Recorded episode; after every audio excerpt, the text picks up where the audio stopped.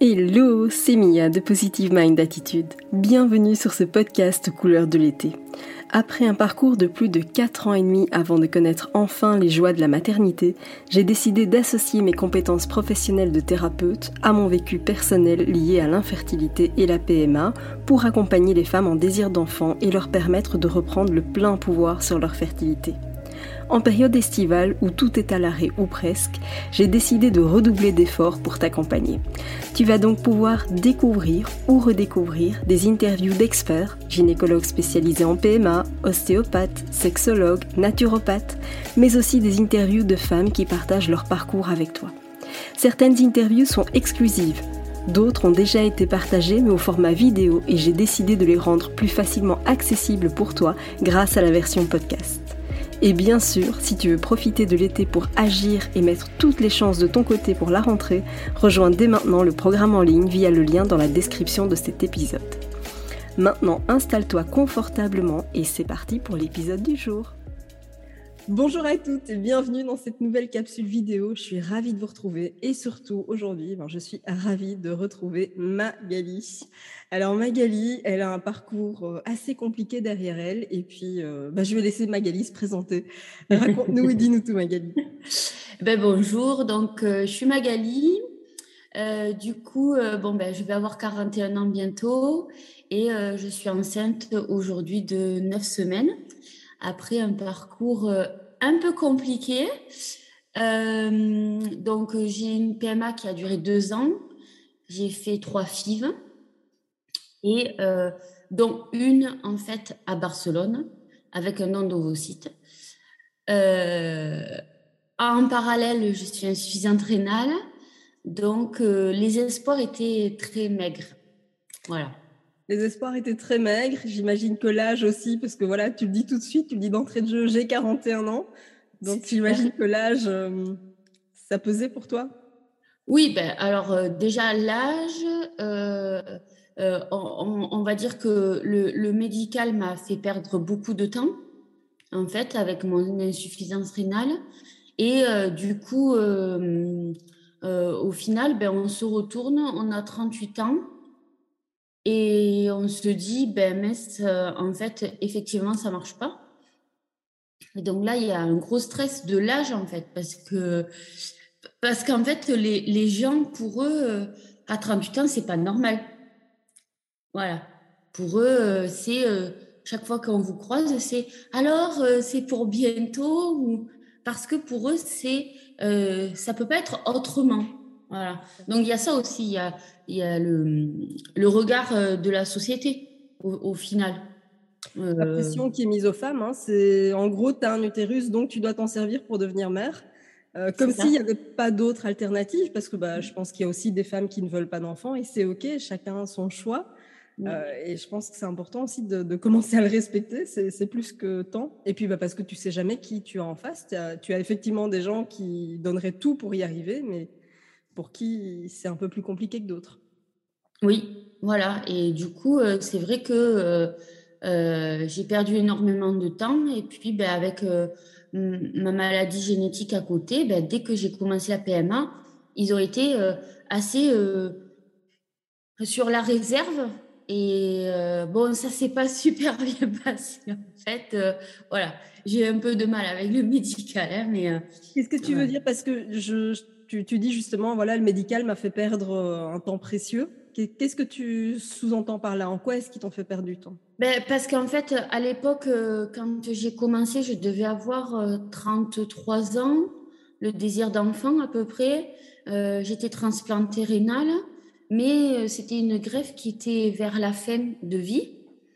Et donc, quand on a commencé à, à demander si on pouvait se lancer dans un projet bébé, ils m'ont carrément dit non il faut être greffé avec une. En fait, ils, m'ont un peu menti parce que il y a des enjeux derrière euh, d'ego, de etc.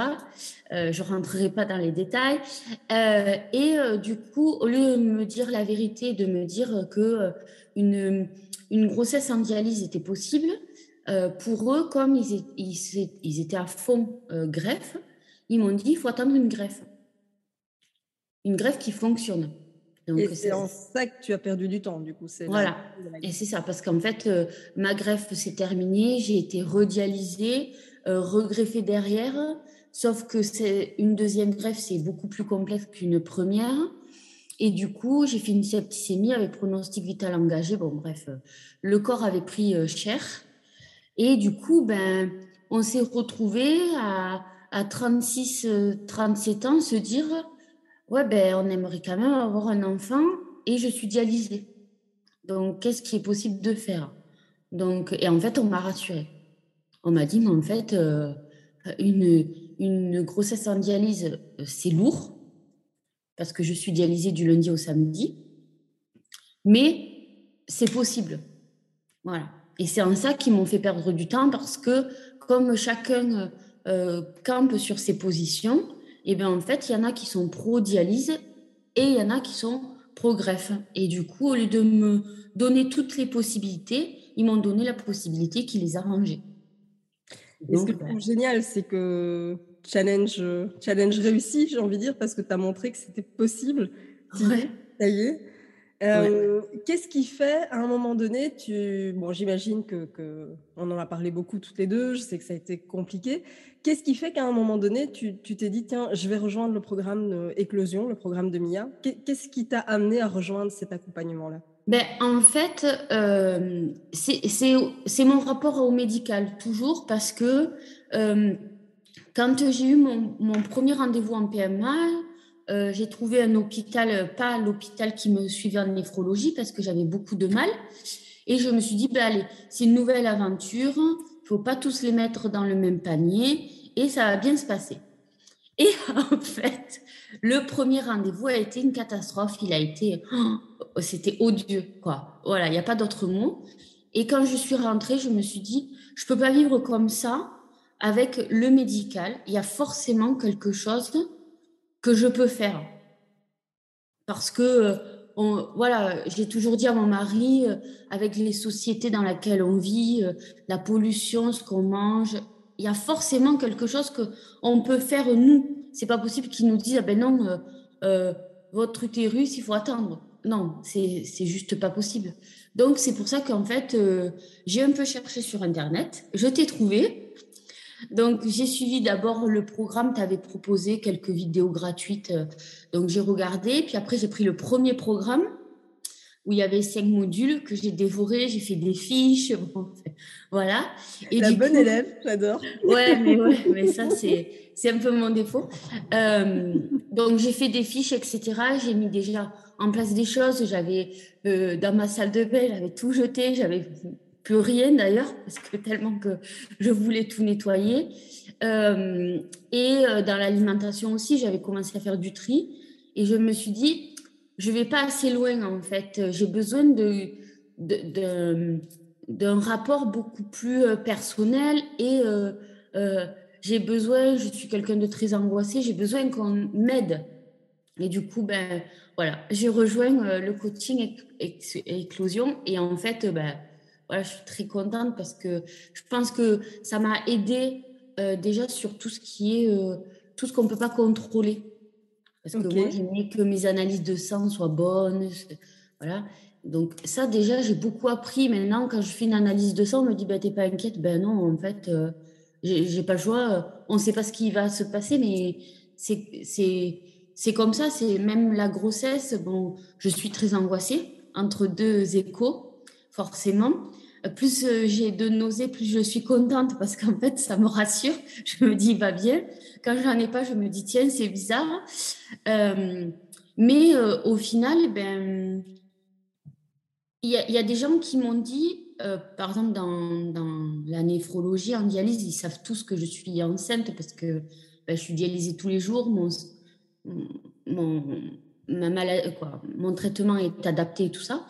Et il y en a qui m'ont dit Ah ouais, non, mais te projette pas trop parce que si tu en parles, ça va te porter préjudice. Et j'ai répondu Mais en fait, que j'en parle ou pas, ça ne changera rien en fait. Et c'est des infirmières qui m'empêchent de, de, me dire ben, à Noël, ça va être cool parce que je serai enceinte de trois mois, donc ça va être joli Noël vu, vu le Noël que j'ai passé avec une fausse couche l'année dernière. Bon, et en fait, elle me dit ah non non, il faut pas que tu en parles, surtout pas parce que et avant j'aurais dit oui, avant j'aurais j'aurais dit oui oui tu as raison, ça porte malheur et, là je me dis ben non en fait ça porte pas malheur, c'est ce qui va se passer va se passer. J'y pourrais rien. Exactement. Enfin, j'adore ce changement d'esprit que tu as eu parce que bah, moi j'ai vu l'évolution de, Magali, euh, Magali qui, je ne vais pas dire disait oui à Manatou, mais, mais en tout cas, euh, voilà, très incertaine. Euh, tu n'osais pas forcément aller à la confrontation. Et quand je vois la Magali que tu es devenue aujourd'hui, enfin, c'est une Magali qui sait ce qu'elle veut, qui, qui en impose aussi. Et, j'adore cette évolution-là. Je trouve ça mais juste incroyable de voir à quel point tu as réussi à t'affirmer et à savoir ce que tu voulais, ce que tu ne voulais pas, ce que tu trouves juste, pas juste. oui. Oui, oui, ben, c'est difficile. Alors surtout euh, face au médical, hein, parce que euh, encore, euh, en fait, encore hier, je me suis fâchée très fort parce que donc je suis suivie par une gynéco grossesse à risque, etc. Donc que je ne connais pas, je, je l'ai vue une fois, c'est elle qui va me suivre. Et en fait, son, son habitude, c'est d'envoyer des mails sans, sans explication. En fait, le mail il a écrit bonjour bien cordialement, bonne réception. Et en pièce jointe, il y a une ordonnance d'un médicament. Voilà. Alors, du coup, hier, donc ça fait trois semaines que je l'ai vu. Donc, autant te dire que, voilà, trois semaines, euh, pour moi, c'est terminé, quoi. Euh, et en fait, je reçois ça. Donc, je lui ai répondu qu'en fait, euh, recevoir une ordonnance sans explication, ni cause ni conséquence, ben, le médicament, je ne le prenais pas. Mais c'est incroyable. Ouais. Et en fait, c'est la deuxième fois qu'elle me, fait, me fait le coup. Quand bien même c'est justifié, il y a un minimum d'explications à donner. Et parce que qu'entre nous, on n'est jamais avec des envois automatiques, tu n'es jamais à l'abri d'une erreur non plus, tu vois. Ben, oui. On t'envoie un truc que tu n'es pas censé prendre. Enfin, ce serait pas la première fois qu'il y a des erreurs dans l'envoi de, mailing ou, ce genre de choses. Donc, ben, c'est ça, peut avoir des conséquences juste dramatiques. Ouais. ouais.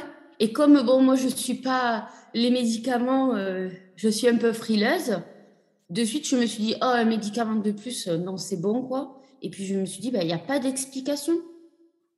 Il n'y a, y a pas d'explication. Euh, il y a pas de et elle veut pas me donner d'explication. Elle me répond, euh, il faut le prendre. voilà, bien cordialement. Bien sûr. Et donc, ben, j'ai répondu non. Alors, avant, je n'aurais pas osé. Mais là, j'ai dit, ben non, non, non, non. Euh, je, veux une explication euh, des, du rapport bénéfice-risque, des, des, causes, pourquoi, comment. et en fait, à la fin, elle s'est rendue compte qu'elle avait fait une connerie parce que j'ai déjà un médicament prescrit par mon néphrologue. Mais voilà. voilà, parce que en fait, elle ne, voilà, elle ne communique pas. Elle ne communique pas en fait. Elle, elle envoie des mails bien cordialement, mmh. euh, bonne réception, et par mail, ben voilà, il y a des pièces jointes avec des ordonnances, mais à aucun moment elle t'appelle. Voilà. C'est incroyable parce qu'elle te fait prendre un risque énormissime. Euh, en plus, j'ai envie de dire, le risque, il est là tout le temps, mais au vu du parcours quand on vient de la PMA, qu'on a un tel parcours, enfin ces grossesses-là, elles sont archi précieuses. On ne fait pas n'importe quoi et on le fait pas avec tout le monde d'ailleurs, hein, ceci dit. Mais je, trouve ça mais atroce comme, comportement. Ouais. Et du coup, euh, je, me sens. Euh, alors heureusement, j'ai ma sage-femme qui est à côté. Euh, j'ai confiance et quand j'appelle le secrétariat, elle me rappelle dans la journée, donc on peut discuter. Mais je, veux dire, le médical, en fait, moi, j'arrive plus du tout à faire confiance. J'ai. Il y a un côté hyper infantilisant parce que si on n'explique rien et, parce que je t'ai dit de prendre. Ben non, en fait, ça marche pas. Et j'ai envie de dire que même mon fils, je, surtout mon fils d'ailleurs, je ne le traite pas comme ça. Quand je lui dis de faire ou de ne pas faire quelque chose, je lui explique le pourquoi du comment. Parce, parce que ça me paraît évident. Comment est-ce qu'on peut prendre une décision en conscience si on n'a pas toutes les cartes en main? C'est impossible. Et en plus, avec, avec un risque énorme d'erreur médicale derrière. Oui. C'est hallucinant. Et tu vois, cette transformation-là, je, te rejoins. Je pense que euh, avant, tu n'aurais certainement pas osé lui dire non. Tu n'aurais pas osé t'imposer. Aujourd'hui, tu l'as fait. Et quelque part, ça paye parce que ça a permis aussi de te rendre compte que bah non, ça aurait fait double emploi avec ce que tu prenais déjà. Oui, oui, Donc je trouve ça génial que tu aies réussi à, faire ça. Si, parce que évidemment, on le sait, euh, se lancer dans, un programme d'accompagnement, parfois, bah, ça peut faire peur pour plein de raisons. Euh, parce que bah, parfois on est un peu, euh, j'en sais rien, on est, on est, parfois un peu mis en face de ce qu'on n'a pas envie de voir. Ça peut faire peur parce que bah, on s'ouvre à quelqu'un qu'on ne connaît pas ou, ou très peu. Qu'est-ce que tu penses que ça... Si jamais tu n'avais pas été accompagnée, tu penses que tu serais passée à côté de quoi? Ah ben d'une grossesse. Quoi? Il y a, Là, il n'y a pas du tout de euh, d'hésitation parce que, parce que euh, je suis partie à Barcelone pour un don sites. Je ne sais pas si psychologiquement j'en aurais été capable sans accompagnement parce que du coup, on en avait discuté, parce que dans les conférences, quoi, dans les visios du lundi qu'on fait, euh, euh, ben, on partage nos expériences. Et donc, le don d'ovocytes avait été évoqué par quelqu'un. Et donc, je pense que ça fait le cheminement de se dire, au final, ben, en fait, on veut être mère. Et n'importe quoi, euh, peu importe comment, en fait, on veut être mère. Et, du coup, ça a fait le cheminement euh, euh, de me dire, ben, effectivement, moi, peu importe. Euh, alors, le plus important, j'avais fait un dossier adoption, je voulais quand même porter un, enfant, hein, forcément, comme je pense 99% de la population féminine. Mais je m'étais dit, bon, ben voilà, c'est, je veux un enfant. Et au fur et à mesure, je me suis dit, ben, s'il faut partir faire un don de vos sites, ben, il faut.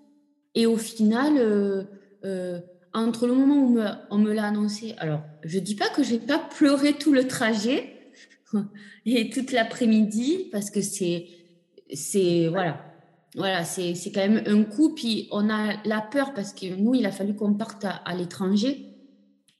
Du coup, euh, c'est un gros coup. il y avait mes dialyses, comment on va faire? Bon, voilà, il y avait tout ça qui quand même me faisait peur. Mais dans l'après-midi, j'ai demandé des devis, j'ai eu quelqu'un, et le lendemain, j'avais quelqu'un au téléphone, le premier rendez-vous était pris. Et donc ça, c'était en juin. Donc, euh, je ne pense pas avoir... Euh, j'aurais pas eu la capacité à le faire, je suis pas sûre. Peut-être, hein, mais, mais je suis pas sûre. Je suis pas sûre.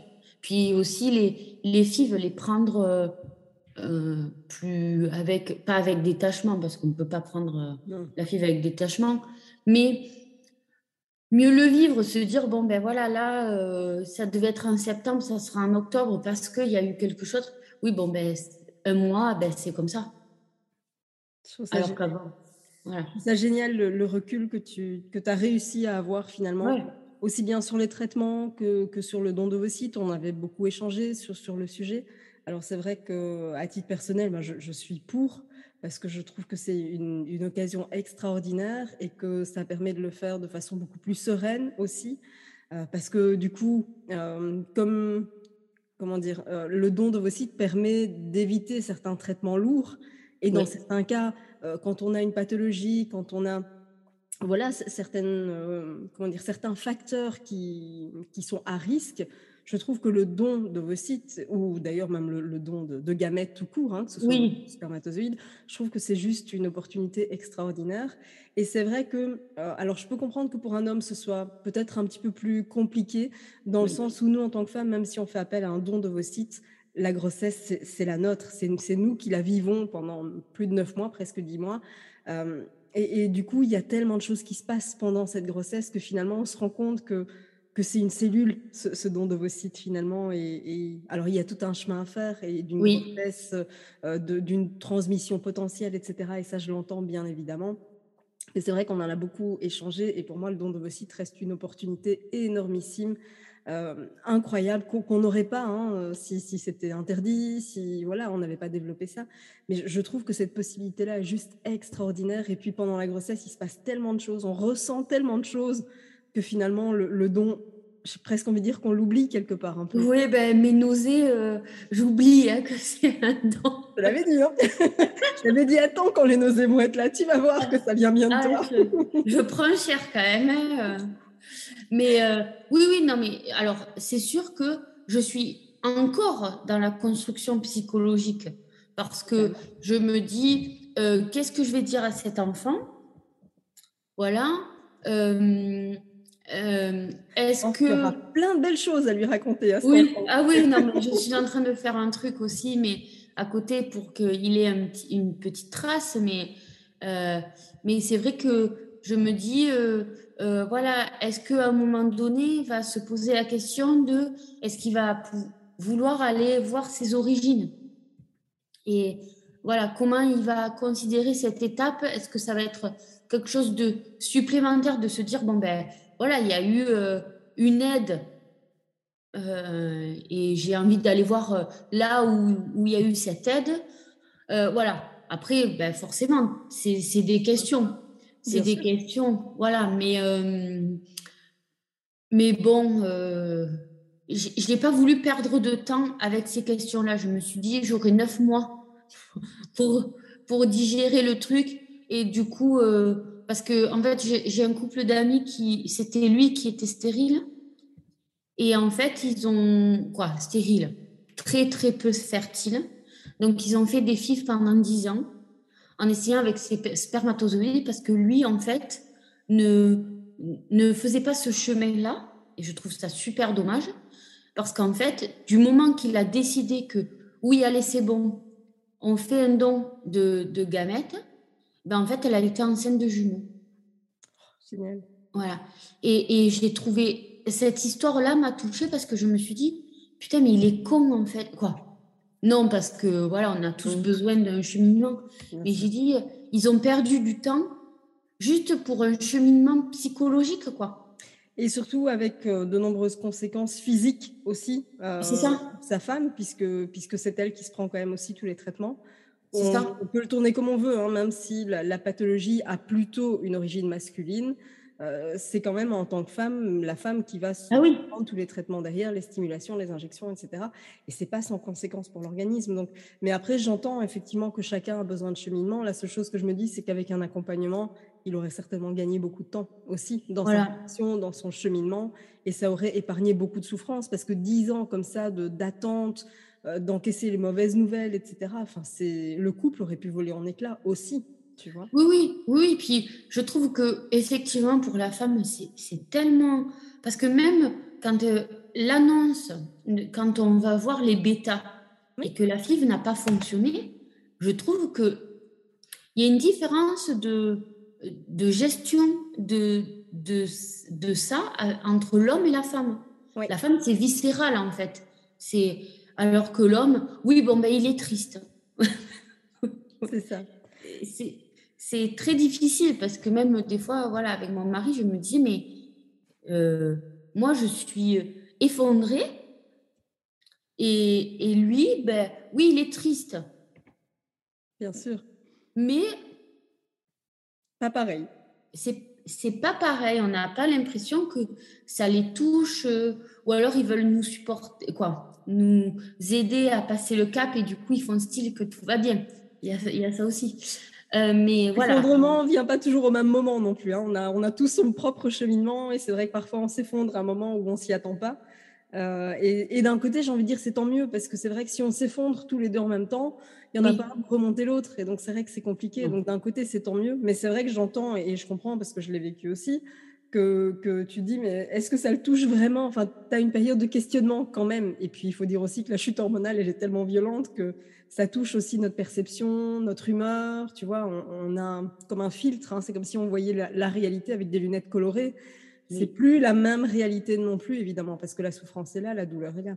Oui, oui. Ah oui, la, douleur, euh, moi, mes deux filles négatives, la douleur, elle a été... Euh, euh, je ne sais pas si une troisième, alors je l'aurais supporté parce que je, on, a toujours une ressource, mais je ne sais pas comment j'aurais remonté en fait parce que voilà, euh, je trouve ça très très dur et je trouve que les médecins en fait ils sont, ils sont froids face à ça. Parce que quoi qu'on en dise, euh, dès qu'on a l'implantation, nous, on est enceinte. Il y a un embryon, on le sait. Donc, euh, donc malgré tout, euh, ben, on a perdu un embryon. Et je trouve ça, on n'est pas du tout accompagné. Non, et je me souviendrai toujours de, ton message avec quand tu, tu, as reçu les résultats. tu m'as envoyé un, texto avec ta prise de sang pour me demander si c'était bien ce que tu croyais. Et je trouve ça génialissime parce que je me dis, mais les résultats sont écrits noir sur blanc et tu n'y crois pas en fait. Non. J'aimerais te dire, tu es enceinte. oui, mais parce qu'en fait, euh, on est tellement dans un cheminement un peu négatif au final. Euh, ce que les médecins annoncent, c'est pas forcément. Ils vont vous dire ah ben on va faire tel examen supplémentaire avant d'attaquer une FIV parce que il y a un problème. En fait, il y a toujours quelque chose qui vient bloquer. Et quand euh, moi je me souviens de la prise de sang, donc déjà je, l'ai imprimée et en fait je la regardais et j'ai demandé qu'on euh, en fait qu'on on regarde au laboratoire si c'était bien moi. Donc on m'a dit mais non mais madame on ne peut pas se tromper. Euh, c'est, non, on peut pas se tromper.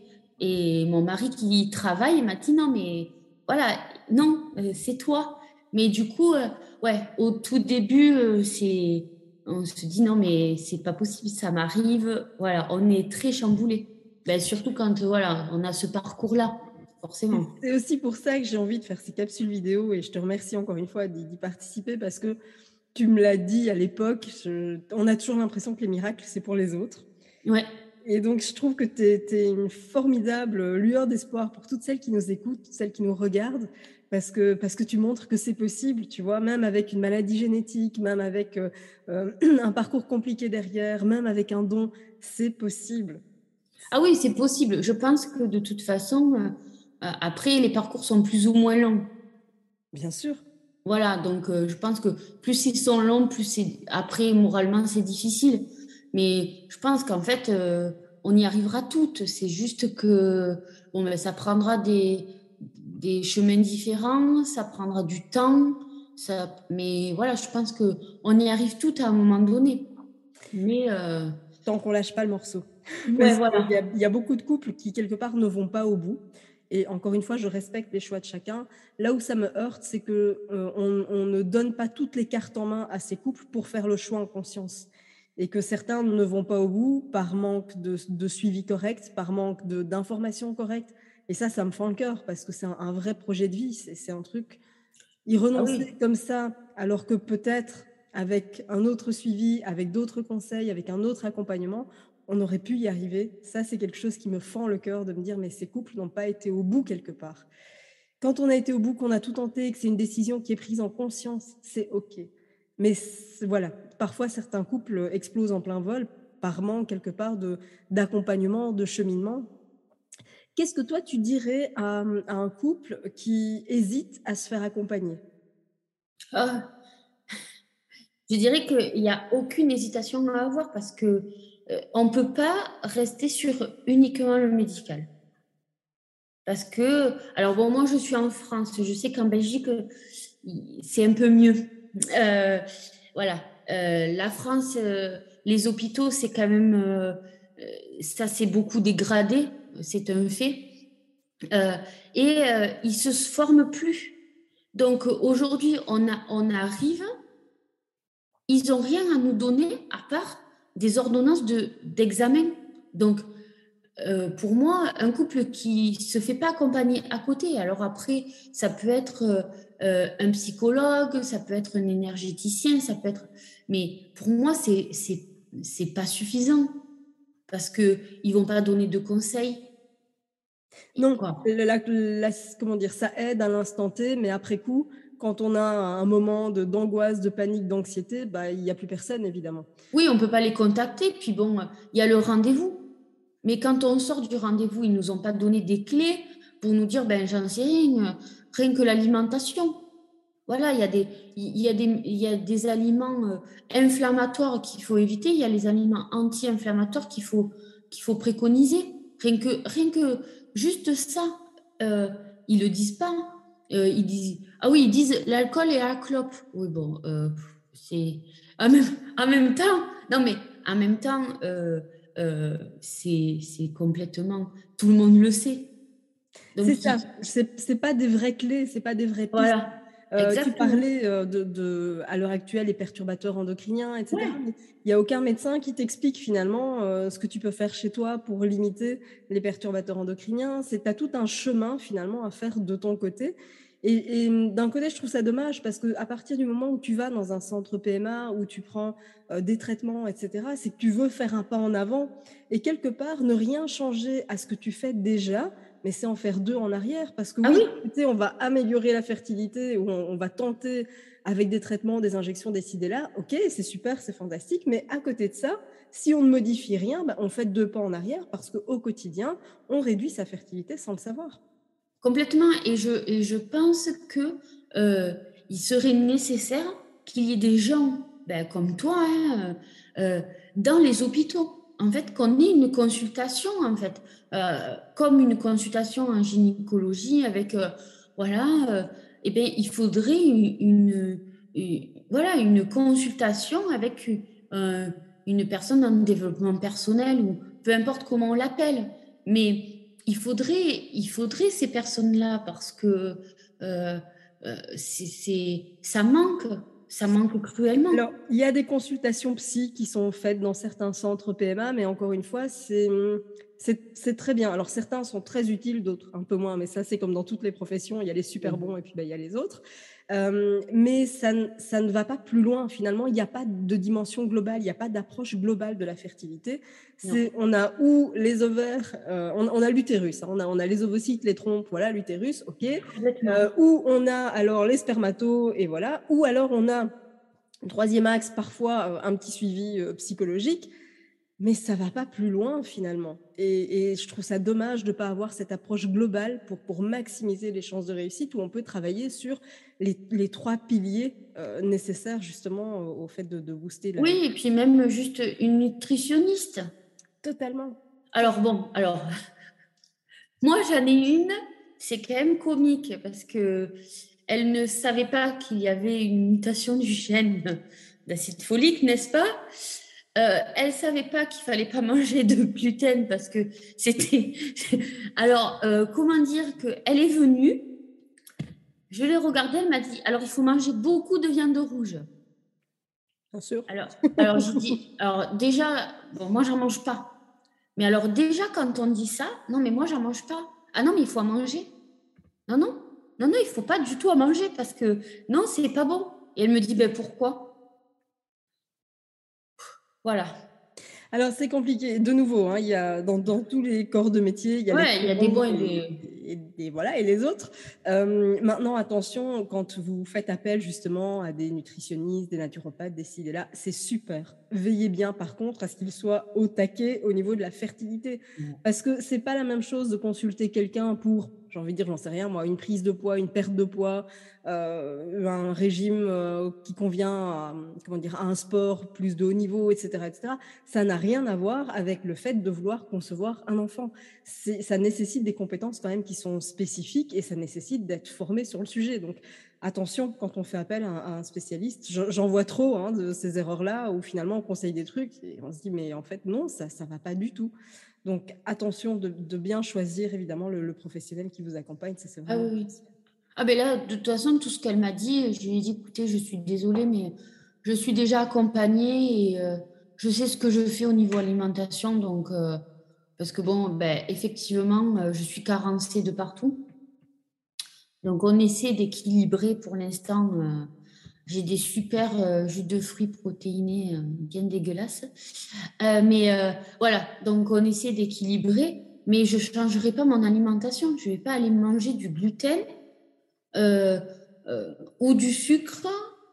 elle, elle me dit, non, mais il faut manger beaucoup de choses très sucrées, des bonbons. Mais oui, mais bien sûr. Oui, oui, je vais manger des bonbons. Bien sûr, bien sûr. c'est très bon les bonbons. Euh, non, mais. Non. Euh, voilà, non, non, mais oui, non, surtout pas. Alors, de base, j'ai envie de dire, quand vous avez une diététicienne qui vous conseille de manger des bonbons, fouillez. Hein. voilà. fouillez. Donc, euh, donc, voilà, donc, tout ce qu'elle m'a conseillé, c'était complètement à côté. Je la regardais, je me disais, mais. parce qu'en fait, elle m'a conseillé des compléments alimentaires, un truc de grossesse, hein, et mmh. elle me dit, c'est les meilleurs du marché. Donc, je lui, réponds, ah, ils prennent en compte la mutation du gène acide folique? Et là, elle me dit, ben quoi? Ben, J'ai dit, c'est pas les meilleurs du marché. Et ça sert hein, de retourner la boîte et de regarder l'étiquette et, de savoir ce qu'il faut regarder en termes de composition. C'est les compléments alimentaires classiques euh, qu'on peut trouver dans les pharmacies, malheureusement, sont soit bourrés de nanoparticules, euh, soit pas adaptés parce que ce, n'est pas une version méthylée pour l'acide folique. Et donc, euh, quand on sait à quel point les personnes qui sont confrontés à l'infertilité ont euh, un pourcentage élevé, en tout cas on est à plus de 80% de, personnes confrontées à l'infertilité qui ont une mutation du gène qui empêche la méthylation de des folates, ça reste vraiment super important de se dire, OK, je sais lire un complément alimentaire, je sais prendre le complément alimentaire qui me convient finalement, parce que sinon c'est comme si on ne prenait rien du tout et c'est de mettre l'argent à la poubelle, voire pire, si les produits sont bourrés de nanoparticules, ça revient finalement à s'intoxiquer quelque part, hein, puisque c'est les nanoparticules, c'est cancérigène évidemment. Donc, et malheureusement, c'est des compléments qu'on donne, qu'on prescrit aux femmes enceintes. Donc attention à la composition de ce qu'on prend. Euh, et puis quand bien même la, composition est à peu près clean, bah, l'emballage ne l'est pas. Alors il y a un moment, il faut juste réfléchir deux minutes et de se dire que, que prendre un complément qui est dans des emballages aluminium bien plastifiés, etc. Cet emballage-là, c'est un perturbateur endocrinien, ça va finir où Ça va refinir dans le recyclage. Et on est reparti finalement dans ce, cycle de pollution et où on va accroître euh, les cas d'infertilité aussi pour les générations futures. Donc réfléchissons-y quand on y est confronté. Chaque petit geste compte et, ça compte aussi pour les générations à venir. Et, c'est vraiment important de se dire, euh, on fait un geste et on réfléchit bien à ce qu'on prend. Euh, voilà, je, suis ravie que tu aies, ce, réflexe-là. Moi, je suis ravie en tout cas d'avoir vu ton, évolution. Je suis ravie de, t'accompagner. J'ai envie de continuer à t'accompagner hein, parce que voilà. Ah, j'ai encore besoin de toi parce que quand j'ai des pics de, stress, euh, voilà. Euh, L'alimentation est quand même compliquée pour moi. Euh, ça me stresse énormément en fait. Je veux tellement bien faire que voilà. Donc, euh, oui, oui, non, non, mais oui. tu vois, ça, c'est important parce que c'est vrai que moi, ça a été mon cas, ça a été de me dire, voilà, t'es enceinte. Ok, génial. Et maintenant? Et, en fait, maintenant, ben, rien, on se revoit dans un mois pour l'écho. là, tu dis, mais en fait, ok, je vais rester un mois sans rien et, c'est l'angoisse totale. Et puis, quand tu as eu la première écho, ben, on te dit, bah, on se revoit, euh, allez, dans un mois peut-être, sinon dans deux. Et tu dis, mais en fait, c'est quoi mon suivi? J'ai rien. Et, tu te retrouves mais, mais confronté à rien du tout. Et c'est hyper angoissant quand tu as été tellement suivi, où tout a été mesuré, analysé euh, non-stop. Je me suis retrouvée mais complètement perdue, seule face à moi-même et en me disant, mais qu'est-ce que je peux faire, pas faire? Et il y avait plein d'angoisses. Donc, rassure-toi, je les comprends. Et c'est aussi à ça que sert ce programme d'accompagnement, finalement. C'est de t'accompagner aussi euh, pour, pour la grossesse et faire en sorte que, que, tout se passe le mieux possible. Donc, euh, y compris émotionnellement, bien sûr, parce que ça cogite aussi. Oui, oui, et puis c'est vrai qu'effectivement, je te rejoins sur, euh, euh, on, te fait une écho, alors moi j'en ai un peu plus, euh, mais on te fait une écho, l'écho elle dure 30 secondes, on te dit, ben, tout va bien, oui, d'accord, ok, voilà, tu essaies de poser des questions, on ne répond pas, merci, au revoir, dans un mois. Et là, on est là, mais Qu'est-ce que je dois manger? Qu'est-ce que qu'est-ce que je dois faire? Est-ce que je fais des prises de sang pour voir? Comment je sais s'il va bien? Parce que après, à six mois, il bouge. Donc, euh, mais là, là, à neuf semaines, euh, s'il met nausée, voilà. C'est un très bon signe, les nausées. ouais, Bon, alors j'espère que ça ne sera pas jusqu'à 9 mois, hein, parce que... Je, alors vraiment, si, euh, à partir du moment où vous êtes enceinte et vous avez des nausées, on en reparlera, mais pensez aussi à l'ostéopathie. J'aurai l'occasion de, refaire quelque chose sur le sujet, mais certains ostéopathes peuvent vraiment, vraiment dénouer euh, en fait, il y a quelque chose qui se coince. je ne vais pas rentrer dans les détails ici parce que voilà, je ne suis pas moi-même ostéopathe et je ne voudrais pas vous dire de bêtises, mais il y a quelque chose qui se coince et qui permet d'être détendu grâce à l'ostéopathie. J'ai eu un échange avec euh, une ostéopathe très réputée euh, et je vous en dirai plus très prochainement. Mais vraiment, l'ostéopathie, ça peut grandement aider. Je, reviendrai vers toi à ce sujet, Magali. Mais voilà, moi, je suis ravie en tout cas d'avoir pu échanger avec toi aujourd'hui. J'espère à vous qui, qui nous regardez J'espère que ça vous a redonné espoir et que vous avez compris que les miracles, c'est pas que pour les autres. Il y a des choses qu'on peut faire pour maximiser ses chances de réussite. Euh, Magali a eu un parcours compliqué. C'était pas gagné d'avance et pourtant, ça y est, elle y est. Donc euh, voilà, merci infiniment Magali pour ce, petit message d'espoir, pour ce témoignage. Euh, est-ce que tu as un petit mot pour conclure, quelque chose à, conseiller?